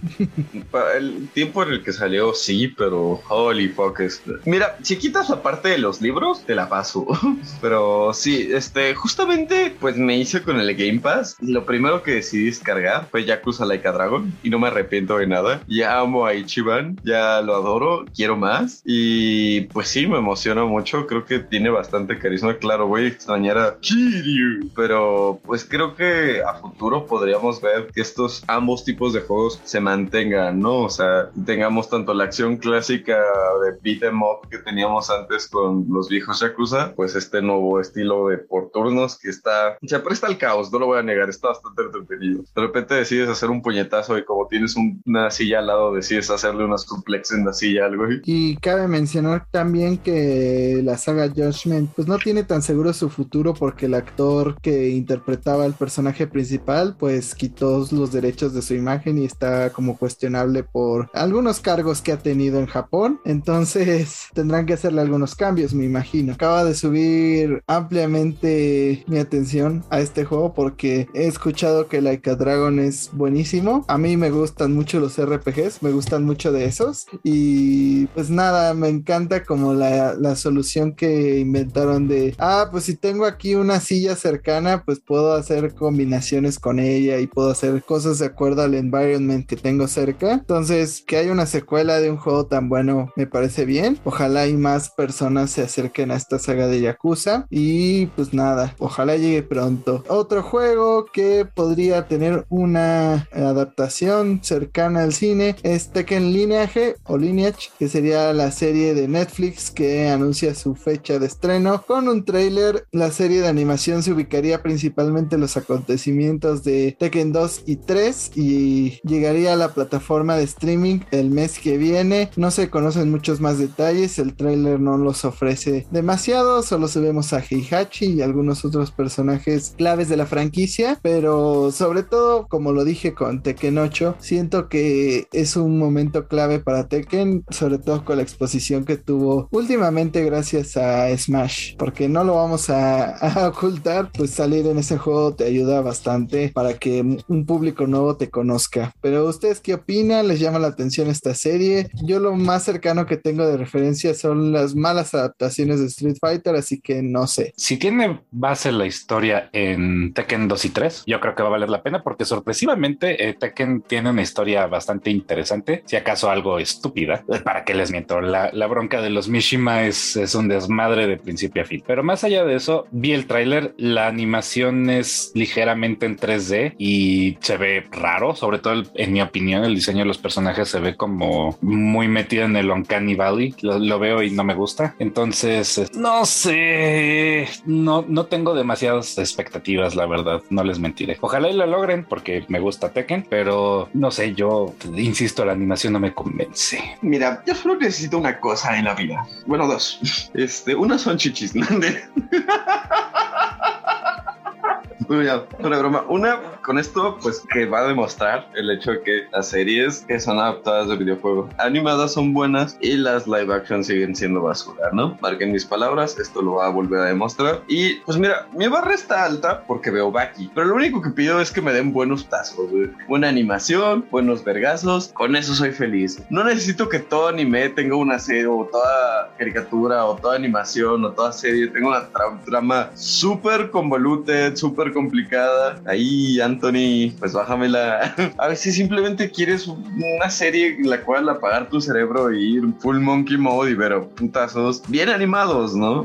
Creo que ese es el problema que a mí en general esta animación que están usando en animes como justamente mencionados Baki y parte de, de Kenran Ashura como 3D no me gusta nada. O sea, preferiría que fuera más tradicional y dudo mucho que Tekken tenga la brutalidad de estos dos animes de peleas, ¿no? Sea, creo que gran parte del punto de estas series es como de este güey practicó el mismo golpe 300 veces contra una roca hasta que pudo destrozar el cráneo de sus enemigos. Y aquí no lo van a hacer, ¿no? Entonces dudo mucho que veamos a ya destruido sin muelas o que se le caigan los dientes. Entonces, yo no le daría mucha expectativa a esta serie, pero nos podrían sorprender. Lo que me sorprendió para mal fue entrar a IGN.com Que ya lo debería de esperar yo, porque es IGN.com, pero ellos osaron hacer una reseña de la serie de Resident Evil de Netflix, la cual lamentablemente me eché algunos capítulos y me dio cáncer. pero ellos pusieron en un artículo escrito por Donatom que juro que cuando te encuentre voy a agarrar las cuencas de tus ojos y las voy a poner en tu trasero, porque así parece que viste la serie. Porque él puso que esta es la adaptación más fidedigna que ha visto en cuanto a Resident Evil. Yo pregunto, ¿cómo chingados viste la serie? ¿De espaldas? ¿Te cayó ácido en los ojos? ¿Estabas en un viaje de psicotrópicos? No me imagino alguna posibilidad. Él toma pedazos así random para hacer como su punto de un episodio que se trata de puzzles y que los puzzles son un punto radical en Resident Evil, pero a ver amigo, la serie está situada en un mundo apocalíptico. En Resident Evil nunca se acaba el mundo, jamás. Llegamos al borde de que se pueda acabar el mundo, pero ese es el punto de la serie, digo de la saga, que nunca llegamos a ese punto en el que se acabó el mundo y ya no hay nada que hacer. Número 2. Si Resident Evil le ha ido bien, es porque está basada en las películas serie B de los 90s y 2000s. ¿Por qué la pinche necedad de hacer series y películas de Resident Evil en el futuro? No es The Walking Dead, nunca va a ser The Walking Dead, no debería de ser The Walking Dead, ya basta. La serie hace chistes malos sobre Elon Musk, hay referencias a que los personajes son progres y veganos y no, nada de eso es Resident Evil. O sea, no soy de decir la inclusión forzada de la película de Buzz Lightyear, no, pero este es, no tiene que ver los temas que meten, o sea, de repente estamos viendo cómo quedó el futuro de Resident Evil y de repente vemos una escuela que tiene umbrella y vemos a unas niñas gemelas y un montón de estupideces que no tienen nada que ver y que eres un clon y ¡ah! por favor, alguien repóngame todo el tiempo que estuve viendo esa porquería, por favor. Fer, tú lamentablemente la acabaste de ver. No, pues es lo mismo que tú dices. Creo que hay un punto en el que bailan. Ajá, sí, y si no han visto la serie y no vayan a ver la serie, definitivamente no pierdan su tiempo como nosotros, pero sí pueden ir a buscar en YouTube ese momento de cringe que pónganle Resident Evil Dualipa y no, no es un meme, no nadie lo creó, está dentro de la serie y lamentablemente está dentro de la serie de a los últimos capítulos. Siento que es una serie que intenta abarcar demasiado, intenta tener easter eggs, intenta tener conexiones a los videojuegos, a las películas y no llega, no encuentra su, su naturaleza de ser. Son dos historias, una como coming of age de las dos hermanas y otra en el, en el futuro postapocalíptico y ninguna de las dos aterriza. Realmente es de las peores adaptaciones que ha hecho Netflix y como mencionaba Lucy, yo creo que las únicas buenas adaptaciones y a veces entre comillas han sido animadas. Live action te queda muy por detrás y no sé de dónde sacó IGN que esta serie es la más apegada. No sé si nada más vio los monstruos que aparecían de repente o de repente las easter eggs y menciones que había, pero lamentablemente esta no es una muy buena adaptación. Mira, o sea, la barra ya estaba pinches baja por mí la Jovovich, güey. O sea, más abajo no podía estar la pinches barra, güey. Y aún así encuentran la forma de tropezarse con ella, estrellarse contra el piso y embarrarse la cara de popó, güey. o sea, es, es, sorprendente. No entiendo si, si creen que solo porque es la IP ya ganaron a la gente, que pueden hacer un cagadero con ella, que, que su ego no les da para entender que si la gente ya es fan de una franquicia es por algo. No, no, no, tienen que llegar con su maldito ego a decir, yo puedo hacer algo mejor, hacer algo distinto, ¿no? Y que acaban haciendo pura basura. Güey. Pero además la serie hace referencias al mundo actual, a cosas que solo vivimos en nuestro contexto. Y yo digo, no se supone que es el futuro, ¿cómo verga sigue vivo Elon Musk? es Elon Musk, seguramente se inventó alguna estupidez. Es un clon de Elon Musk, o sea, de seguro, o algo así. Pero, o sea, entonces no está situada en el mundo de Resident Evil. Solo tiene una ciudad que se llama el nuevo Raycon City. ¡Ya basta! o sea, tuvimos Welcome to Raycon City. Ahora, Welcome to New Raycon City. No mamen. no, no es lo único que tienen que hacer para que crean que sí vieron el contenido original. Próximamente bienvenidos a New New Raccoon City. La ciudad mapache. Ya basta, por favor. Neo Raccoon City. Y me metí al meollo del asunto. Hice una investigación periodística de esto.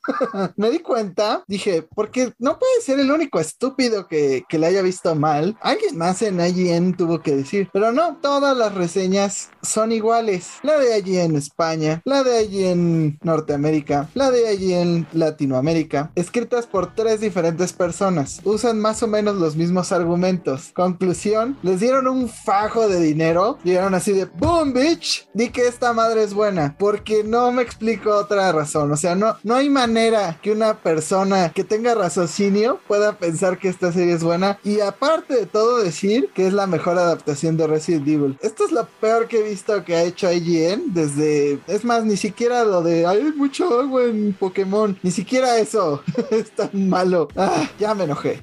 Fuck you de nuevo IGN. Pero pasemos a otra adaptación que probablemente nos haga enojar porque al parecer va a haber una especie de contenido audiovisual de Fallout. Pero digo, no sé de qué se va a tratar. Ah, ya, o sea, ya no puede, nada puede ser peor, ya. Estamos más allá del el mal. Se suma más a este tren de tener series tanto animadas como live action basadas en videojuegos. Amazon Prime suma a su catálogo o va a sumar a su catálogo Fallout, que inició fase de producción esta semana. Esta serie estará basada en la saga de Fallout, como bien se mencionó. Todavía no se sabe en cuál de todos los juegos va a estar basado. Esperemos que no en el 76. Pero a partir de la imagen que sale parece ser que va a estar basado en Fallout 3 o va a estar muy cercano a Fallout 3. La ventaja de la saga de Fallout es que a pesar de que viven en un mundo donde la línea histórica a nivel macroeventos son considerablemente los mismos, cada uno cuenta con su propia línea, cada una cuenta con su propia historia, lo que les da mucha apertura para ampliar la historia o explorar diferentes este, narrativas. No se sabe mucho acerca de la trama, solamente se, se ha mencionado que personaje principal va a ser un, un, ghoul, pero no se sabe más. No sé qué opinan ustedes al respecto. A mí me agradó lo que vi de la imagen porque se ve muy parecido a los Super Duper Markets que salen en el juego y solamente esperaría ver si implementan las transacciones con las corcholatas o solamente va a ser una referencia. Creo que sí, mi pregunta. ¿Van a desnudar al ghoul? ¿Lo van a hacer coger con alguien de otro pueblo? ¿Y lo van a exhibir sin su máscara? ¿O, o eso solo este, lo hacen otras franquicias? Solo Halo. Aunque puede que lo pongan a cantar Wankies y Takes para arruinar más esa pobre canción. ya basta, por favor. Compañías de streaming, les hago un llamado. Quiten sus asquerosas manos de los videojuegos. Ya basta. no han hecho ni un solo contenido bueno de todo este tiempo. Está la película de Uncharted, está la película de Tomb Raider, está un montón de series y todas son caca. Ya, por favor, ya. No, y se viene God of War, Horizon, Dragon's Dogma, y la lista continúa y continuará. Fernando, silencio. Claramente los videojuegos no se pueden adaptar a medios tradicionales. No sé por qué lo siguen intentando. Porque les gusta el estúpido dinero. ¿Sabes qué es lo peor? Me metí a Netflix a ver esa estúpida serie de Resident Evil y contribuí, pero aparte de todo, estaban los 10 más vistos. ¡Puta madre! Todo porque salió Betty la Fea. Esto no hubiera pasado si Betty la Fea siguiera ahí. Ay, llévame, Diosito, llévame. Betty era lo único que podía contener este desmadre. Ante la caída de Betty de Netflix, las defensas de las series de streaming quedaron totalmente abiertas para el ataque de las series de videojuegos. El siguiente capítulo. Más rápido, Goku, que Betty ya no puede detener las adaptaciones de Ubisoft. bueno, está en HBO. puede evitar algo ahí. Ah, yo la verdad nunca he jugado los Fallout, entonces no podría aportar nada. Solo espero en Dios que no esté mal hecha. que no sea como su último juego. Pero hablando de juegos que podrían salir mal, Ubisoft dio un informe financiero donde se revelaron principalmente con sus accionistas algunos proyectos que podrían ya no llegar a puerto. No sé si alegrarme o ponerme triste al respecto, pero dentro de estos había un proyecto de Splinter Cell y ver proyectos de Splinter Cell que se quedan en el camino. Es bastante triste, pero dinos todos los detalles, Fer. ¿Hay algo más que te gustaría destacar sobre pues esta situación que se dio? Pues dentro de lo mencionado en el reporte es que el, y pongo entre comillas, el esperado juego de Avatar Frontiers Pandora se ha retrasado y pasó de salir en el 2023 a, a salir en el 2024 aún sin un mes definido. No. Eh, se retrasa. Mi juego. Puta madre. ¿Qué voy a jugar? No, no, ya vamos a cerrar esto. Nadie espera eso. Yo creo que por eso lo retrasaron. Otro juego que también se retrasó es un juego que Ubisoft mencionó que está en desarrollo, del cual no se sabe mucho, no hay nombre. Los rumores dicen que es el juego de Assassin's Creed, el que posiblemente esté basado en la cultura azteca. Se cancelaron, como bien menciona, los proyectos de Splinter Cell en VR y de Ghost Recon Frontier, que habían sido anunciados por primera vez en el 2020 y 2021 respectivamente. A pesar de que mucha gente espera, yo sumado un juego de Splinter Cell, siento que el perderlo en VR no es mucho, pero sí me gustaría ver en un futuro algún otro título de Splinter Cell ya bien definido. Dentro de las cosas positivas que se mencionó es que títulos free to play como X Defiant, Tom Clancy, Rainbow Six Mobile o The Division, etcétera, seguirán teniendo soporte y que siguen en los planes futuros para el desarrollador, para los desarrolladores, para seguir brindando servicio y literalmente casi casi dijeron la franquicia de Assassin's Creed tiene salud, o sea, está funcionando bien en términos de Ubisoft. Pero si no planean sacar este de los aztecas, no planean sacar Avatar, no planean sacar Splinter Cell VR, ¿qué van a sacar el próximo año? Es una Just pregunta. Dance. Just Dance. No sacaron Just Dance 2023, gracias por recordarme. NFTs. Co- Conocemos a alguien que sí estaría entusiasmado con esa noción. A mí Arad me dijo que este año no hubo Just Dance. Entonces, ¿dónde está Ubisoft? no van a sacar nada. ¿Dónde Mario está? Conejos. Y Mario Ubi, Conejos. ¿dónde está? Mario Conejos y Mario Conejos. Mira, no, nada más no saquen otro de Division y todo bien. Pueden no sacar más juegos, la verdad no, no importa mucho. Pero sí saquen ese Assassin's Creed de los aztecas. Porque si no lo sacan, Diego va a ir con un modo top. y no precisamente con la banda a decirles lo que opina. No se atrevan a cagarle, hijos de puta.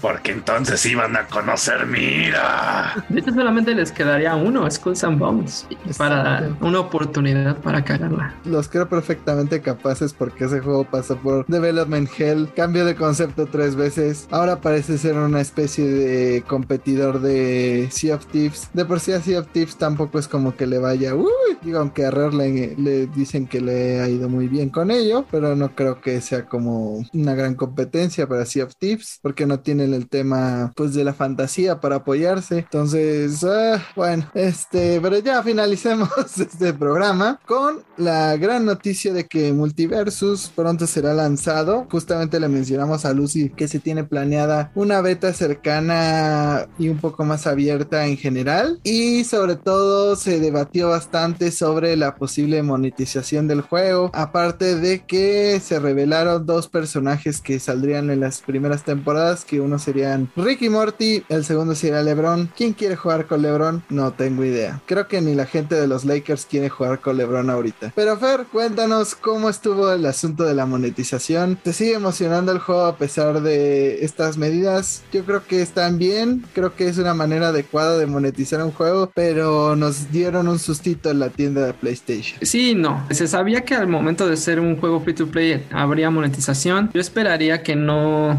estuviera tan cargada como otros juegos de los que ya hemos hablado en otros podcasts que no quiero mencionar porque nos vamos a enojar. En el video se mostró que existen dos monedas disponibles. Una que se obtiene jugando el juego, ahora sí que cumpliendo diferentes challenges, peleando online. Y el Cleamium, que ese se puede comprar con dinero real. Los personajes van a poder ser comprados con las monedas, mientras que el Glemium es para los skins o diferentes motes o movimientos de los personajes. Realmente no se ha mencionado cuánto tiempo tendrías que jugar para obtener a los personajes. Yo esperaría que no fuera algo demasiado exagerado, pero lo que sí se hizo el cálculo es que necesitarías 255 dólares para desbloquear todo lo que está en multiversos al día de hoy, tanto personajes como skins. Ahorita nada más este, de entrada estarían serían cuatro de los 16 personajes jugables y el quinto que es Wonder Woman tras jugar el tutorial, pero no sé qué piensen ustedes, cuánto tiempo creen que se tenga que dedicar para obtener a cada uno de los personajes. La cuestión es este sistema ya lo han usado varios, creo que pues muchos lo conocemos como el sistema de League of Legends, que es Esencia Azul y Riot Points, ¿no? Esencia Azul o antes IP era lo que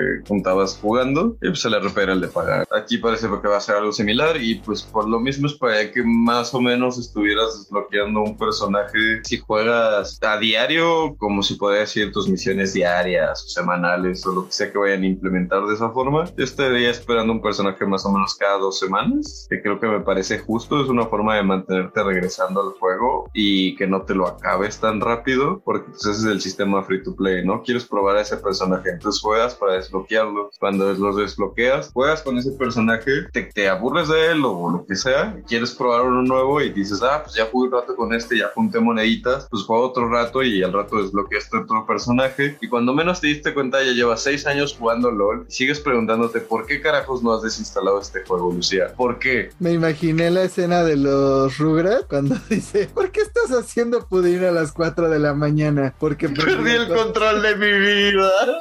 Justo. Lucía, ¿estás bien? Eh, en fin, como dijo Lucy, esto muy estándar, ¿no? Esto es como, por lo pronto, normal. O sea, no se sale de nada de lo previamente visto, nada particularmente grosero, nada particularmente insultante, todo como muy estándar. Ahora, todo esto, esa frase se va a caer a pedazos dependiendo de cómo manejen su moneda gratuita, por decirle de algún modo, los güeyes de DC. Porque donde que te tardes 10 años como cierta otra compañía en desbloquear otro personaje, entonces vamos a tener problemas. Sin embargo, si te puedes tardar cuanto quieran, una semana, dos semanas, dependiendo de cuánto juegues. Digamos que juegas una hora diaria, ¿no? Una hora, no, no les estoy pidiendo mucho. Y desbloqueas un personaje en cinco días, a mí me parece bastante justo. Creo que estaría bastante bien, pero si todo depende de cómo maneje DC la velocidad con la que puedes este, desbloquear tus personajes y pues que los cosméticos sean de paga, insisto, nada nuevo, muy estándar en, en la industria hoy en día. No, y sobre todo que los cosméticos, pues en este juego están muy como bien diseñados. O sea, hay trajes alternos que hasta le cambia la voz al personaje, porque literal es otro personaje, pero similar. Es una especie de eco-fighter. Yo siento que los eco-fighters también van a incluirse dentro de estos añadidos. Y recuerdan en Smash Melee cuando tenían que jugar 10.000 partidas para poder enfrentar a Mewtwo, si no querían hacer el reto de Giga Bowser. 800 partidas. y sí lo hice. Muchísimas. Algo así me imagino que serán algunos de los personajes de multiversos. Como juega mil partidas y puedes enfrentar a Superman. Algo así va a ser. Ya lo veo venir y seguramente lo haremos.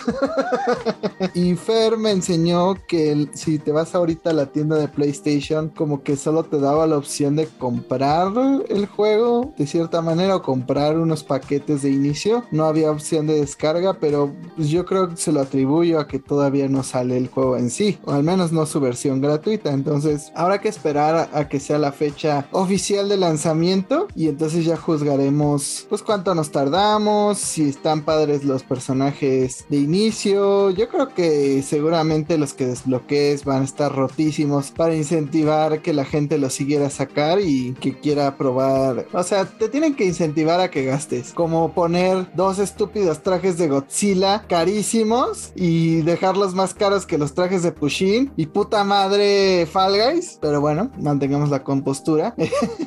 Algo así van a hacer para incentivar el consumo. Seguramente Ricky y Morty van a estar rotísimos con sus portales, te podrán sacar del escenario facilísimo o algo así. Y pues será el incentivo para que gastes o estés jugando horas y horas y más horas. Pero para que no pasen horas, horas y más horas en su vida, este podcast ya se acabó. Muchas gracias por habernos escuchado. Recuerden que si quieren que Fer nos acompañe más seguido, pues póngalo ahí en los comentarios, convénzcalo, hagan su labor de manipulación y muchachos, sus redes para que se puedan contactar con ustedes y qué quieren que les pregunten esta semana. A mí me pueden encontrar como Luis Sky High en Twitter y como el de Chergom 7 en Instagram. Ahí los espero para, eh, no sé, lo que quieran. Me pueden encontrar tanto en Twitter como en Instagram como el Árabe García. A mí cuéntenme, ¿Ustedes creen que CD Projekt Red se pueda recuperar? Véanlo en el próximo episodio. Y si no, díganme qué personaje les gustaría ver en Multiversos. Yo estoy como el-percho MX en Twitter e Instagram y a mí me pueden decir si a ustedes se les antoja una Nuca Cola así como a mí. ¿Nuca Cola o Nuca Cola cuando? ¿Qué? No sé. Primero la, la original, Nuca Cola. Sí, sí me la chingo, sí me la chingo. Unas Nuca Colas bien elodias, como dirían ¿no? por ahí. Como pata de albañil. Recuerden muchachos, la bebida, siempre que sea la bebida original y acabe en cola, es la mejor versión de esa bebida. Este consejo les doy porque su amigo Jaime soy... Pero a mí me pueden encontrar como Jaime Higuera en Facebook, como arroba redjames-bajo en Twitter, como Jaime Higuera 100 en Instagram. A mí díganme, ¿habrá algo que nos salve de todas estas series espantosas de Resident Evil? Por favor. y si no, díganme, ¿ustedes consideran que es un cash grab y un robo el de The Last of Us? ¿O simplemente se esperarán a que haya un gran descuento para comprarlo? Pero nos vemos en la siguiente edición. Hasta la próxima. Diego entrenó por años para destruir el cráneo de Neil Druckmann y hacerlo pagar por todos sus crímenes. Ahora sí, bye.